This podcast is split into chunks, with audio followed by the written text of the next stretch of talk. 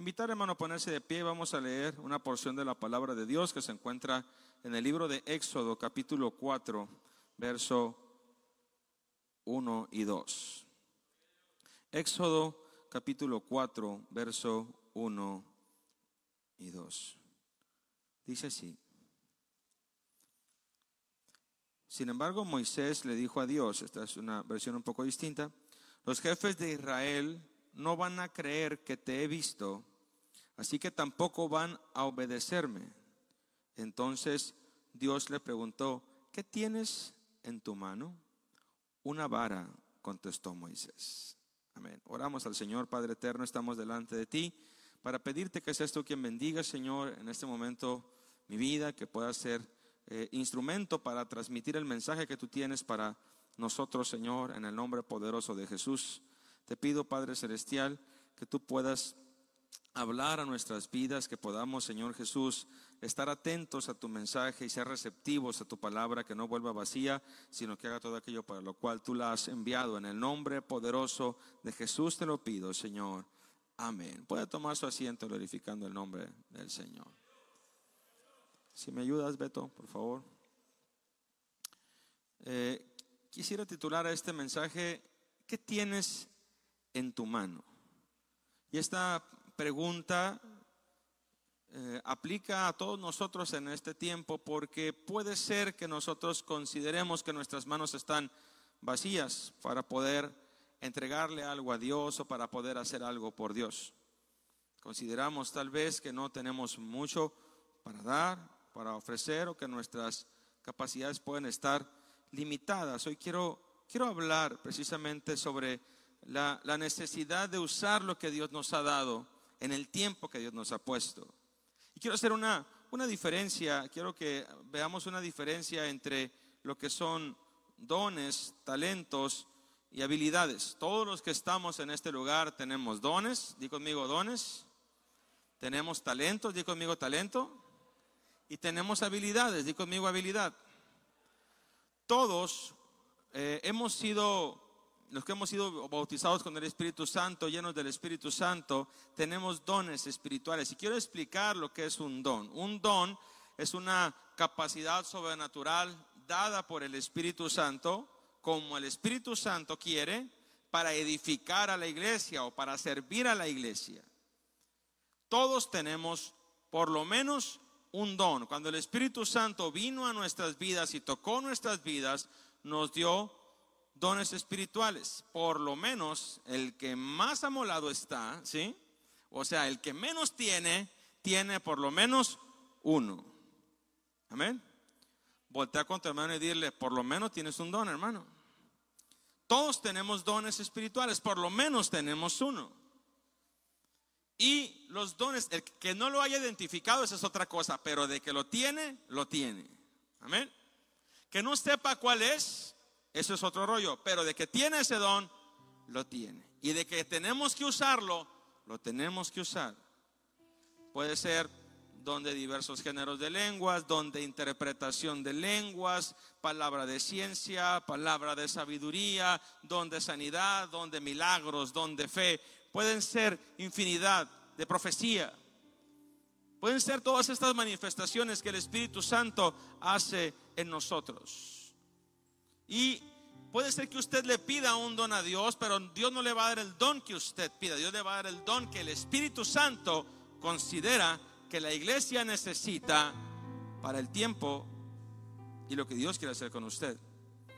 Esto no se trata de que yo le pido a Dios y Dios me da lo que yo quiero. Dios nos da lo que la iglesia necesita. Yo quiero decirle, decimoquinta iglesia, aquí en esta iglesia están todos los dones del Espíritu. Aunque no lo crea, están todos los dones del Espíritu. Porque Dios equipa y prepara a la iglesia para eso. Y el desafío y el reto es descubrir dónde están esos dones. Porque aquí hay más de un hermano. Aseguro que hay tres o cuatro hermanos que tienen el don de sanidad. Hay muchos hermanos que tienen el don de profecía. Hay muchos hermanos que tienen palabra de ciencia, palabra de sabiduría. Hay muchos hermanos que tienen diversos géneros de lenguas. Hay hermanos que tienen don de interpretación de lenguas y que, y que pueden eh, entender lo que el Espíritu está diciendo cuando alguien habla en lenguas. Todos tenemos los dones. Aquí están en esta iglesia. Que no hayas abierto la caja, eso es otra cosa. Pero esos dones están aquí y son para bendición y para edificación de la iglesia. ¿Cuántos dicen amén? Esos son los dones espirituales. Yo no sé cuántos de los que están en este tiempo eh, con esta pandemia han encargado cosas por internet. ¿A cuánto les ha tocado encargar cosas por internet? Por Amazon específicamente. Últimamente yo he encargado cosas por, por Amazon. Y, de repente mi, hija encargaba cosas por Amazon, le encargaba cosas a ellas que, que me pedía por Amazon. Y cuando llegaba a la caja, la notaban emocionada, desesperada, ansiosa. Y llegaba a la caja y, llegaban, llegaban a, una casa de un familiar en Estados Unidos y, estaba al pendiente. ¿Ya llegó la caja? Sí, llegaba y abría su caja con emoción. Cuando yo empecé a comprar cosas por Amazon me di cuenta de la emoción que se siente. Cuando está el DDHL en la puerta y tú estás así. Y llegó mi caja, ¿no? Y nadie abra mi caja hasta que yo llegue. O de repente ya llegó tu caja, nadie la abra hasta que yo llegue. Yo quiero abrir la caja y quiero sacar lo que hay ahí. Lo mismo sucede cuando Dios nos regala un don. Y la iglesia tiene que sentir esa emoción al saber que Dios nos ha regalado y nos ha repartido dones a todos para poder bendecir a su iglesia. Y que la iglesia no pierda esa emoción de poder abrir esa caja de regalos que Dios nos ha dado para poder bendecir a su iglesia. Esos regalos son para ti, pero son para que tú bendigas a la iglesia. Y Dios quiere que abramos esa caja.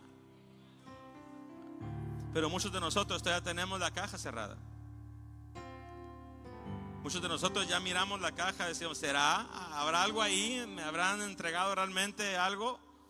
Dios quiere que tú tengas esa emoción por abrir el regalo que Dios te ha dado. Esos son los dones espirituales, los que nos da el Espíritu Santo. Pero aparte de los dones espirituales, hay talentos naturales. Di conmigo talento. Todos tenemos talentos. Los talentos son capacidades con las que nacemos y estas pueden ser por, herencia genética, porque este, en el contexto en el cual estamos también desarrollamos cierta habilidad, pero más que nada tienen que ver con, con cómo nacemos, son de manera innata, son algo natural en nosotros. Todos hemos conocido a alguna persona que en su vida ha tomado una clase de pintura, pero cuando toma un pincel empieza a hacerlo con maestría o empieza a hacerlo con mucha habilidad. Personas que que nunca han tomado una clase de música o la primera vez que toman una clase de música empiezan a desarrollar eh, melodías como si toda la vida hubieran tocado. Personas que tocan uno, tres, cuatro, cinco instrumentos porque tienen un talento natural para la música. Personas que tienen un talento especial para, para cierto deporte, que tienen habilidades que otras personas, aunque trabajaran muchísimo tiempo, jamás desarrollarían porque tienen un talento natural. Amén. Hay personas que tienen un talento natural para la cocina, que lo que hagan les queda bien. ¿Sí? Tienen un sazón especial, y más si son de Sinaloa, amén. Tienen un talento especial para la cocina. Y, cocinan y, y, les queda rico, todo les queda rico. Y hay personas que por más que practican y practican, no. Hay personas que tienen que estar mirando la receta cada vez que van a cocinar lo mismo. Pero hay personas que tienen un talento natural, que tienen esa, esa habilidad eh, natural. Pero aparte hay habilidades. Las habilidades son capacidades que aprendemos.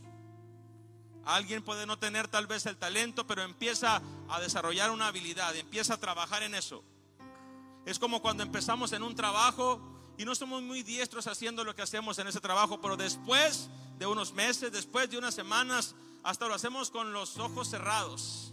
Vamos desarrollando esa, esa capacidad, esa habilidad, vamos agregando a nuestro conocimiento esa experiencia y empezamos a hacer cosas con maestría. Todos tenemos en este lugar dones, talentos y habilidades.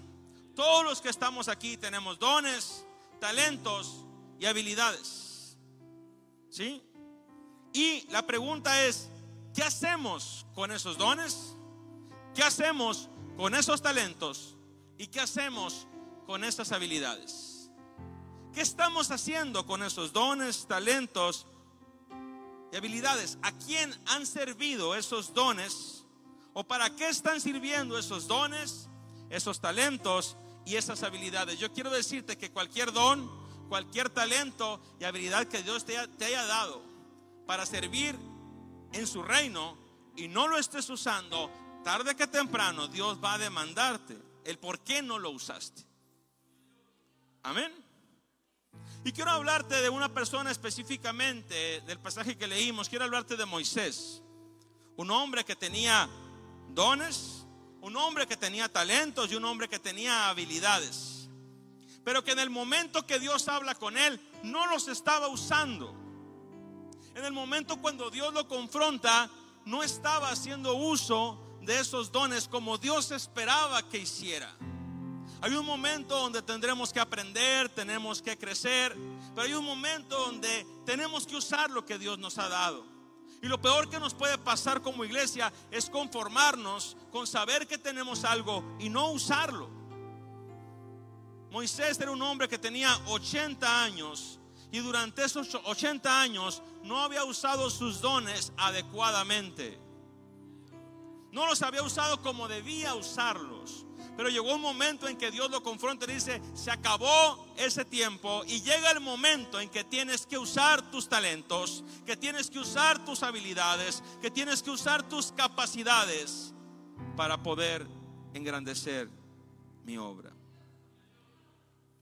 Hace, hace un tiempo leía la historia de un basquetbolista al que me gusta seguir, sigo su historia y es Stephen Curry. Este talentoso joven de los, de los Warriors de Golden State eh, es cristiano.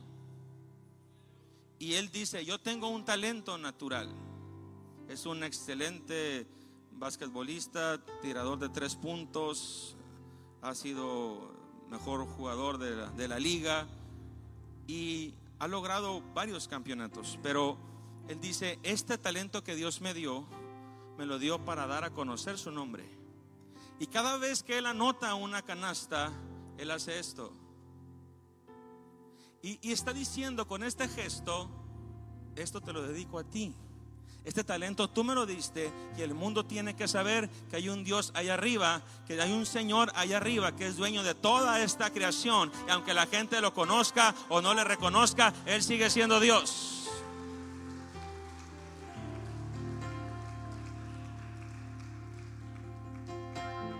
Ese tiempo él tuvo, cuando él empezó, cuando él empezó a jugar a nivel colegial, él en sus tenis, en sus, en sus zapatos ponía versículos bíblicos para, porque él entendía que la palabra tenía que estar guiando sus pasos. Y era una forma para él decir, la palabra de Dios guía mis pasos y ponía versículos bíblicos y citas bíblicas en sus zapatos cuando fue profesional, llegó un momento en que una empresa le ofrece hacer unos zapatos con su nombre, un modelo especial. Y él dice, sí, pero con una condición, es una marca muy famosa. Quiero poner un versículo, quiero poner Filipenses 4:13. Y le dice la marca, lo sentimos, pero no podemos hacer eso. Dice, entonces no quiero nada. Otra empresa no muy reconocida le dijeron, nosotros sí, los hacemos. Y si le quieres poner la Biblia completa, se la ponemos. Y en esos tenis puso Filipenses 4:13. Él, tal vez ante los ojos del mundo, pueda ser un fanático. Y tal vez tú puedes decir que, ¿qué puede hacer? Él con su talento y él con su habilidad le dice al mundo, que esos talentos que Él tiene no son porque Él sea el mejor. Se los dio el Creador con un objetivo y se los dio el Creador con un propósito. Yo quiero que tú sepas que todos los talentos y todas las habilidades que tú tienes te las dio el Creador, que tú no estás ahí solamente porque tú quieres, que Dios ha puesto sus ojos sobre ti y Dios ha abierto puertas para que tú estés en donde tienes que estar y para que el nombre del Señor también se engrandezca y el nombre del Señor pueda ser engrandecido. Moisés tenía 80 años. Y llegó el momento en que el Señor le dijo, tienes que empezar a usar tus dones, tus talentos y habilidades de la manera correcta. Nunca es tarde para empezar a usar los dones de Dios. Amén. Nunca es tarde para empezar a usar mi talento para el servicio a Dios. Cuando dicen amén. Nunca es tarde para usar mis habilidades para que el nombre de Dios sea engrandecido y ponerlos al servicio del Señor. Y si tú estás en un momento donde dices, yo antes serví al Señor con muchas ganas, pero quién sabe qué me pasó, pastor. Como que me desalenté, hubo situaciones que me desanimaron, hubo personas que me decepcionaron y ya no tengo la misma fuerza, ya no tengo las mismas ganas. Hoy te dice el Señor, nunca es tarde para volver a usar tus dones, tus talentos, habilidades y ministerios para la obra del Señor. Y te pregunta el Señor, ¿qué tienes en tu mano hoy? Hay muchos que están deteniendo los dones de Dios. Y se limitan. Y de repente esperan como una invitación para usarlos. Úsalos. Úsalos. De repente esperan como un permiso especial. Úsalos. Dios va a respaldar tu ministerio. Y ese ministerio va a empezar a dar fruto. Moisés tiene un encuentro con Dios y conocemos la historia de Moisés. Voy a decirla de manera rápida, el antecedente. Moisés, ese niño hebreo que nació en esclavitud, que fue amenazado de muerte porque todos los niños varones eran arrojados al río para morir. Su madre lo esconde y cuando ya no puede esconderlo lo pone en una canastilla y lo echa a flotar en el río Nilo y llega hasta el lugar donde se encuentra la hija de Faraón, quien lo toma y lo adopta como su hijo y empieza a crecer en el palacio como si fuese un egipcio, pero él también fue criado por su madre Joquebed, que le enseñó a amar y conocer a Dios. Este joven empieza a desarrollarse y crecer como un príncipe estuvo en las mejores escuelas, en las mejores universidades, aprendió el arte de la guerra, aprendió arquitectura, aprendió construcción, aprendió agricultura, aprendió muchas cosas que tenía que conocer todo egipcio. Aprendió distintas lenguas, aprendió la escritura. Y durante 40 años creció ahí y hubo un momento en que salió a mirar a sus hermanos hebreos que estaban siendo oprimidos y en ese momento mira a un egipcio que está lastimando a un hebreo y él se llena de ira y se levanta contra el egipcio y lo mata.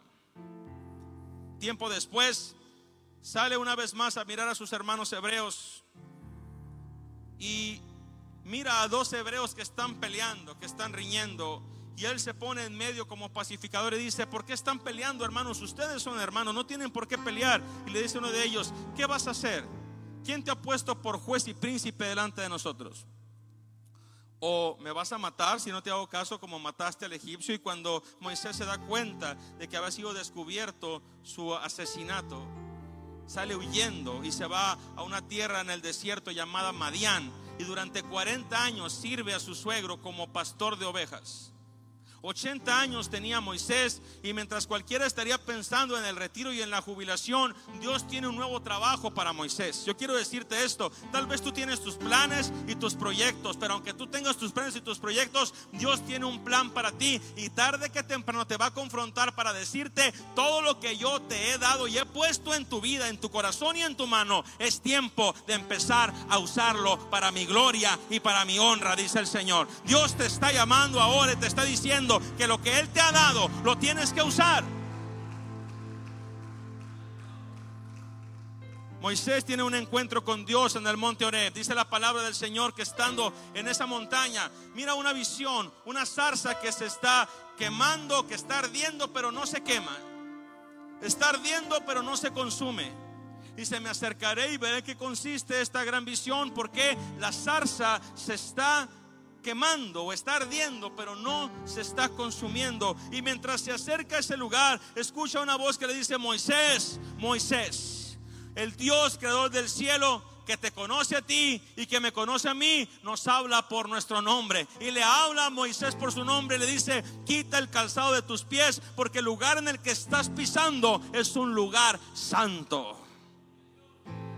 Moisés había estado en muchos templos. Moisés conocía todos los templos de Egipto, de todos los dioses.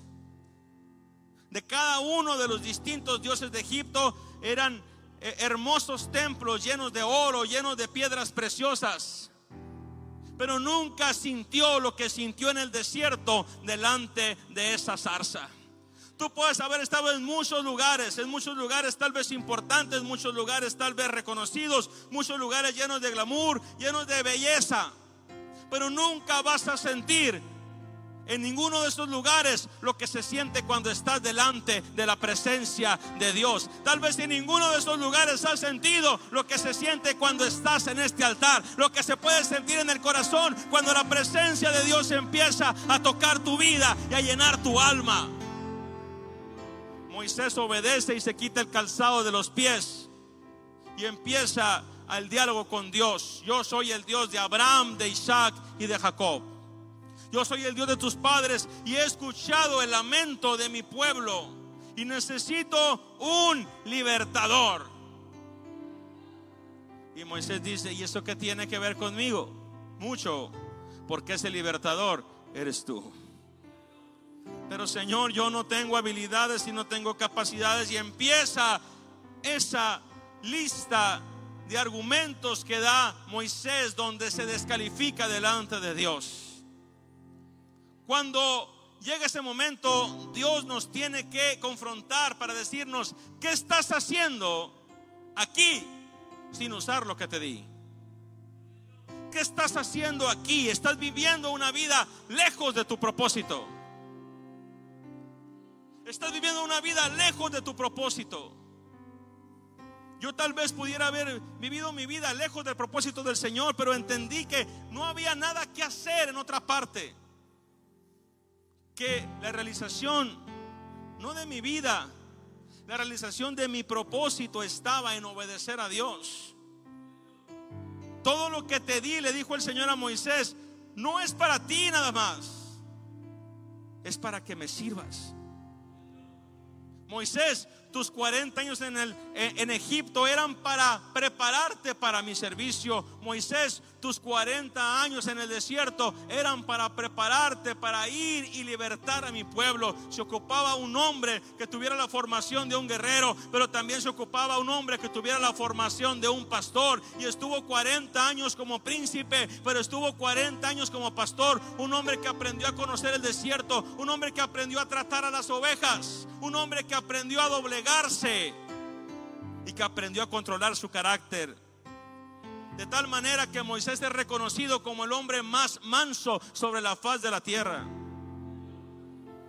Después de haber matado a un egipcio, fue reconocido como el hombre más manso. Así que aquellos que piensan que no se puede cambiar, cuando Cristo entra a tu vida, Él puede cambiar al hombre más perverso en el hombre más talentoso, en el hombre más bueno, en el hombre más bondadoso. Él puede cambiar al peor sinvergüenza en la persona más responsable, en la persona totalmente diferente. Eso hace el poder de Dios. Y la pregunta a Moisés en ese momento es, ¿qué estás haciendo con tu liderazgo? Te llamé para ser un líder. ¿Cómo has usado ese liderazgo a través de los años? ¿Para qué has usado el liderazgo? ¿Para el bien o para el mal? ¿Para lo correcto o para lo incorrecto? Hay muchos líderes en este lugar. Hay muchos líderes en este lugar. Mucha gente de influencia. Pero tenemos que usar nuestra influencia para lo correcto, no para lo incorrecto. Le preguntaban a un pastor, ¿cuántos miembros son en su iglesia, pastor? Son, son 100. Ah, ¿Y, cuántos son activos? Todos, hermano. Oh, qué bendición, hermano. 100 hermanos activos, sí. 50 a favor y 50 en contra, pero todos son muy activos. ¿eh? Y de repente tenemos gente muy activa a favor y también tenemos gente muy activa en contra. Pero que seamos de esos que utilizamos nuestro talento, nuestro liderazgo y nuestras capacidades a favor del reino, a favor de la obra de Dios. ¿Cuántos dicen amén? ¿Cómo has usado tus capacidades? ¿Cómo has usado tu inteligencia a través del tiempo? ¿Para qué has utilizado tu inteligencia? Todo lo que has aprendido en tu formación tiene un propósito delante de la presencia de Dios. Y lo que le estaba diciendo el Señor a Moisés, Moisés, ¿tú crees que lo que estás haciendo ahorita solamente tiene que ver contigo? ¿Tú crees que esto que tú estás experimentando solamente tiene que ver contigo? Te estoy preparando para algo más grande. Yo quiero decirte esto, hermano. ¿Tú crees que esta crisis que estás viviendo solamente tiene que ver contigo? Dios está preparando para algo más grande. ¿Tú crees que esta enfermedad que has tenido que experimentar y que enfrentar durante todo este tiempo solamente tiene que ver contigo? Dios te está preparando para algo más grande. Dios está preparando tu carácter para que pueda ser de bendición para otras personas que pasarán por lo mismo que tú. Y cuando haya personas desalentadas que no puedan levantar las manos, tú les puedes decir, yo estuve en esa situación y pude salir adelante. Dios conoce tu condición y Dios quiere usar tu condición para bendecir a otros. Pero el Señor está diciendo a Moisés, Moisés terminó el tiempo de estar escondido. Terminó el tiempo de estar desperdiciado. Terminó el tiempo de estar deprimido con tus sueños muertos. Hay muchos en este lugar que sus ministerios están detenidos porque algo pasó, alguien los decepcionó y sus sueños están muertos. Pero yo quiero decirte esto, aunque tus sueños estén muertos, el que te dio los sueños no ha muerto. El que te dio los sueños no ha muerto. Aunque tú pienses que tu ministerio está muerto, el que te dio el ministerio, ese no ha muerto, ese sigue vivo y seguirá vivo por los siglos de los siglos. Aunque tú sientas que tu don te abandonó, aquel que te dio el don no te ha abandonado. Él no retira los dones que da. Ese don sigue ahí y Dios va a usarlo para su gloria y para su honra. ¿Cuántos dicen amén? Cuando Martín Lutero enfrentó toda esa persecución por la reforma y logró hacer cambios trascendentales en la historia. Martín Lutero, uno de los grandes aportes que tuvo fue la traducción del Nuevo Testamento y después de la Biblia completa, fue el primer hombre que tradujo la, Biblia a un lenguaje común. Antes solamente utilizaba las lenguas bíblicas, el hebreo, el griego o el latín, que era el que utilizaba la iglesia romana. Pero Martín Lutero fue el primer hombre que tradujo la Biblia a un lenguaje común y lo tradujo al alemán. Pero en ese proceso donde tradujo la Biblia al alemán, sufrió mucha persecución y tuvo que hacer esa traducción escondido en un castillo, en la torre de un castillo, donde un príncipe lo protegió. Pero mientras estaba en ese proceso también sufrió muchas eh, depresiones y tristeza al mirar la persecución que había en su contra y en contra de todos aquellos que pensaban como él. De tal manera que se deprimió, que dejó de escribir, dejó de realizar esa traducción. Y su esposa lo animaba y su esposa le decía, Martín, continúa, sigue adelante. Y él decía, no. Llegó un momento en que Martín Lutero se encerró y por días estuvo encerrado, deprimido. Su esposa, una mujer muy sabia, un día decide vestirse de ropas de luto y se pone un vestido negro, un velo negro.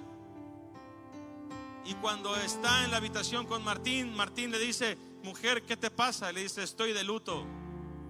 ¿Y por qué estás de luto? ¿Quién murió? Dios ha muerto. Y Martín Lutero esboza una sonrisa y le dice, estás loca mujer, el eterno no puede morir el creador del cielo y de la tierra, es eterno. Él es el alfa y la omega, el principio y el fin, el que es, el que era y el que ha de venir. Él no tiene principio ni final de días. Él es el todopoderoso. Dice su mujer, entonces, si Él es todo eso y si tu Dios está vivo, ¿por qué actúas como si tu Dios estuviera muerto? Levántate, límpiate y ponte a terminar la tarea que Dios te dio. Termina esa Biblia. Ya vemos muchos en este lugar que de repente actuamos como si nuestro Dios estuviera muerto. Como si nuestro Dios ya no hablara por el poder del Espíritu Santo. Como si nuestro Dios ya no levantara enfermos. Como si nuestro Dios ya no resucitara muertos. Como si Él no sanara enfermedad. Como si Él no rompiera cadenas. Como si Él no quebrantara la esclavitud. El Dios al cual servimos sigue siendo el mismo Dios. Y Él está más vivo que nunca. Aleluya. Dale gloria a Dios. El Dios que te llamó no está muerto. El Dios que te llamó y que sentiste su presencia sigue siendo el mismo. Él nunca te ha dejado y nunca te ha abandonado. Él sigue siendo Dios y Él está en este lugar. Él está aquí. Su presencia está en este lugar.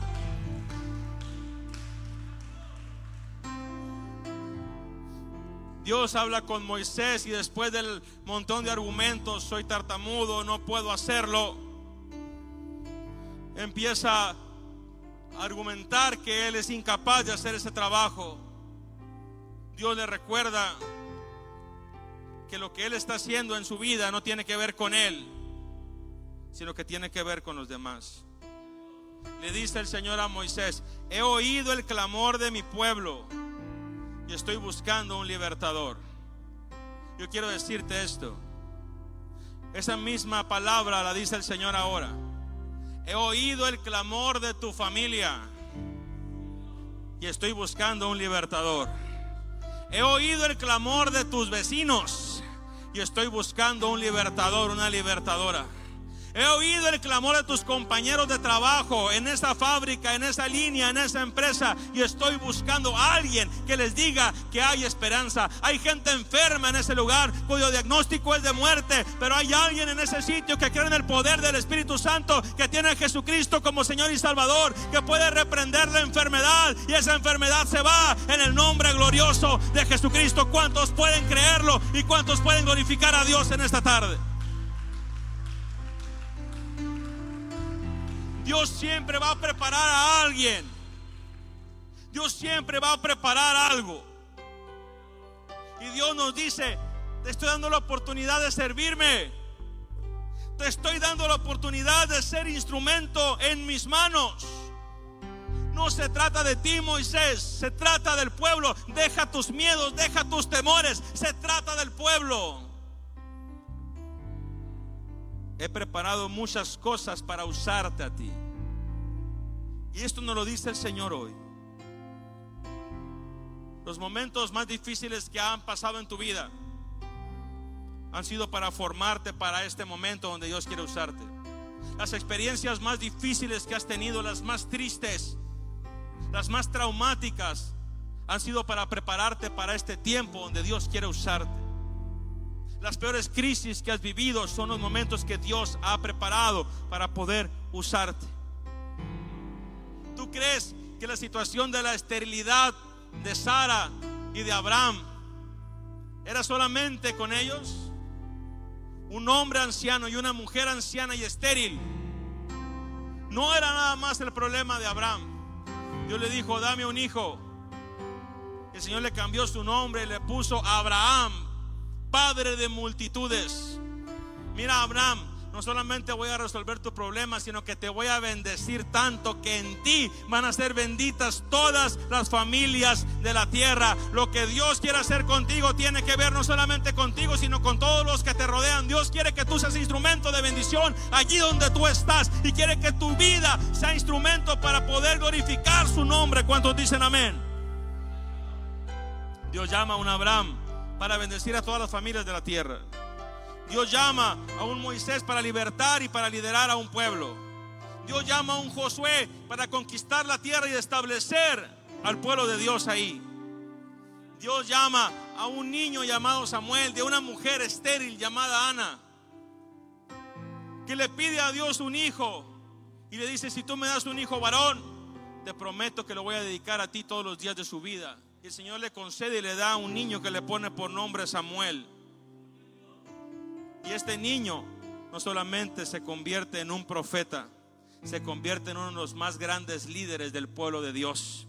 Este hombre se convierte en un sacerdote, en un profeta y el que unge al rey Saúl y que unge al rey David.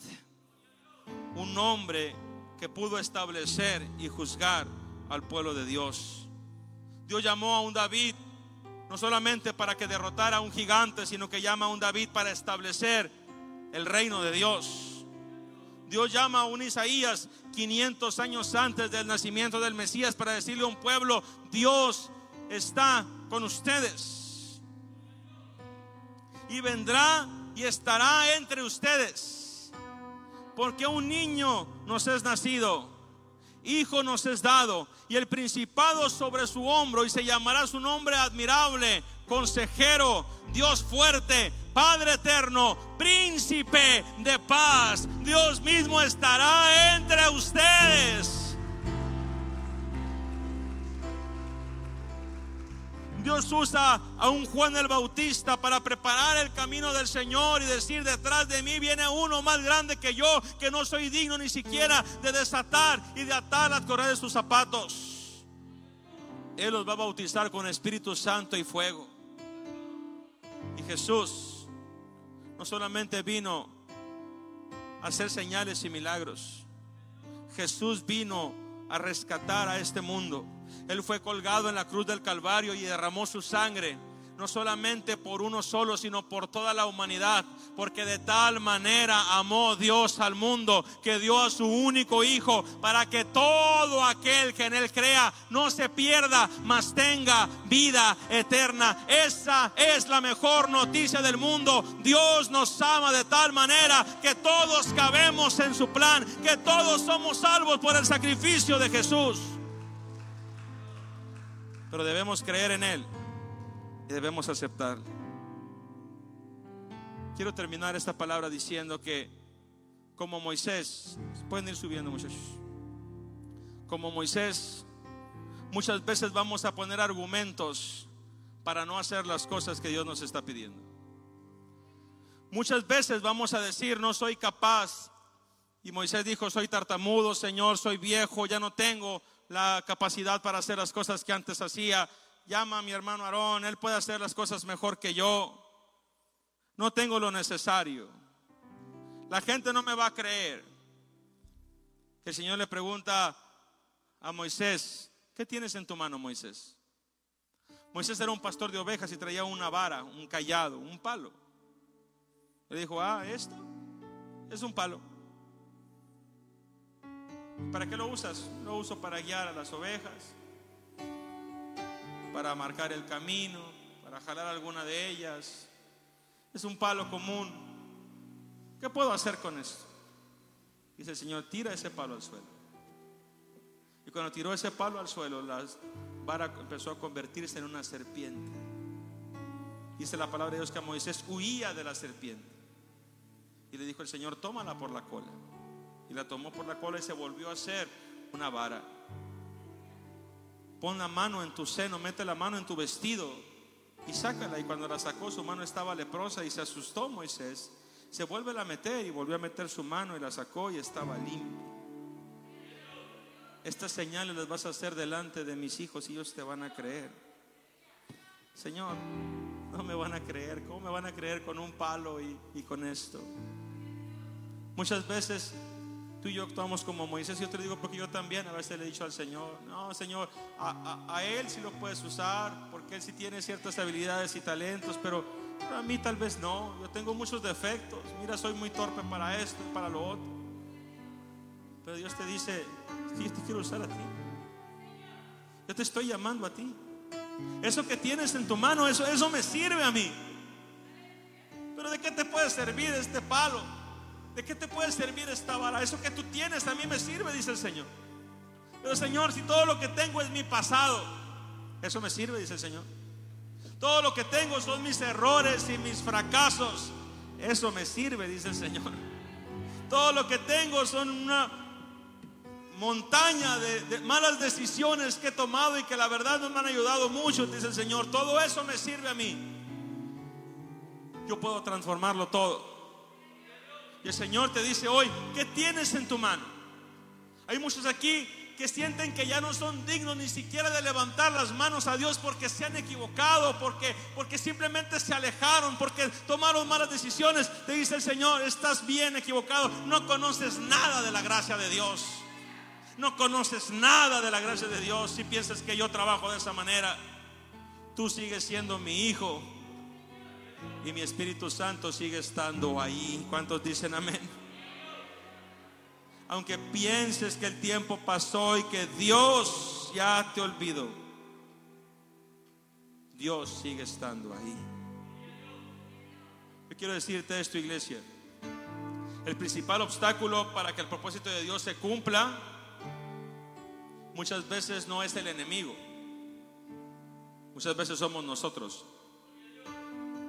Somos nosotros que nos descalificamos el concepto que tenemos de nosotros es lo que nos descalifica. A veces el enemigo ni siquiera te ha acusado cuando tú ya te acusaste.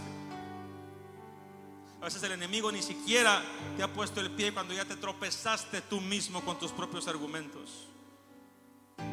El concepto que tenemos de nosotros mismos es lo que hará que en un momento dado podamos cumplir el propósito de Dios o no. Moisés estaba descalificándose a sí mismo cuando Dios miraba otras cosas en su vida. Y hay muchos aquí que hace tiempo que se descalificaron. Amén. Yo ya no puedo, yo ya no sirvo, yo ya no lo voy a hacer. ¿A qué voy a estar? Y tomamos la actitud del hijo pródigo que no ha comprendido la gracia. Y de repente decimos, ¿y aquí me voy a sentar? Y aquí voy a estar sentadito en la iglesia, no más. Hazme como uno de tus siervos. Aquí. Y venimos por migajas. Cuando Dios tiene una mesa delante de ti preparada.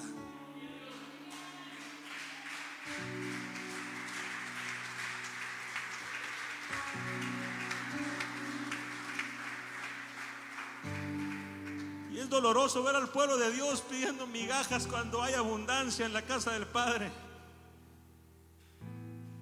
Es doloroso ver al pueblo de repente no buscar la abundancia de la bendición de Dios y decir, Señor, no merezco que me ames, no merezco que me uses, no merezco, es cierto, nadie merece eso. No lo merecemos, yo no lo merezco, yo no merezco estar aquí, yo no estoy aquí porque lo merezca, estoy aquí por su gracia. Estoy aquí por su misericordia. ¿Y sabes qué es misericordia? Recibir un favor cuando te mereces un castigo. Misericordia es recibir un abrazo cuando te mereces un azote. Misericordia es lo que hizo el padre con el hijo pródigo cuando llegó todo sucio y andrajoso y le quitó ese vestido y le puso un vestido nuevo y puso calzado en sus pies y lo abrazó y lo besó. Pero es el tiempo de que la iglesia deje de buscar migajas y que empiece a acercarse para decirle al Señor, aquí estoy, Señor. No soy perfecto, pero estoy dispuesto a que tú hagas conmigo lo que tú quieres hacer. Si me va a doler, si me vas a tocar, si me vas a transformar, haz lo que tengas que hacer, pero hazlo. Hazlo. Es tiempo de que iglesia cambiemos la concepción que tenemos de nosotros mismos. Ponte de pie que cambiemos el concepto que tenemos de nuestras necesidades, de nuestras capacidades, de nuestros talentos. El Señor te pregunta, ¿qué tienes en tu mano? Nada, ¿cómo que nada? ¿Tienes algo? Ah, no te puede interesar tal vez. Esto que tienes, Dios quiere usarlo. Y si lo que traes es lamento, tráelo. Si lo que traes es desaliento, tráelo. Si lo que traes es desesperación, tráelo. Dios va a hacer algo con eso. Si Él hizo todo con nada, imagínate lo que puede hacer cuando lo que tú le des. Hoy te invito a que vengas y le digas al Señor, Señor, ya, quiero dar ese paso y quiero ser usado por ti. Quiero que uses mis dones. Quiero, quiero estar en comunión contigo para saber cuáles son los dones que tú me has dado. Y quiero empezar a caminar haciendo tu voluntad. Quiero, quiero salir de este estado de conformidad. Quiero que tú me confrontes, Señor, como a Moisés. Y quiero que tú me uses.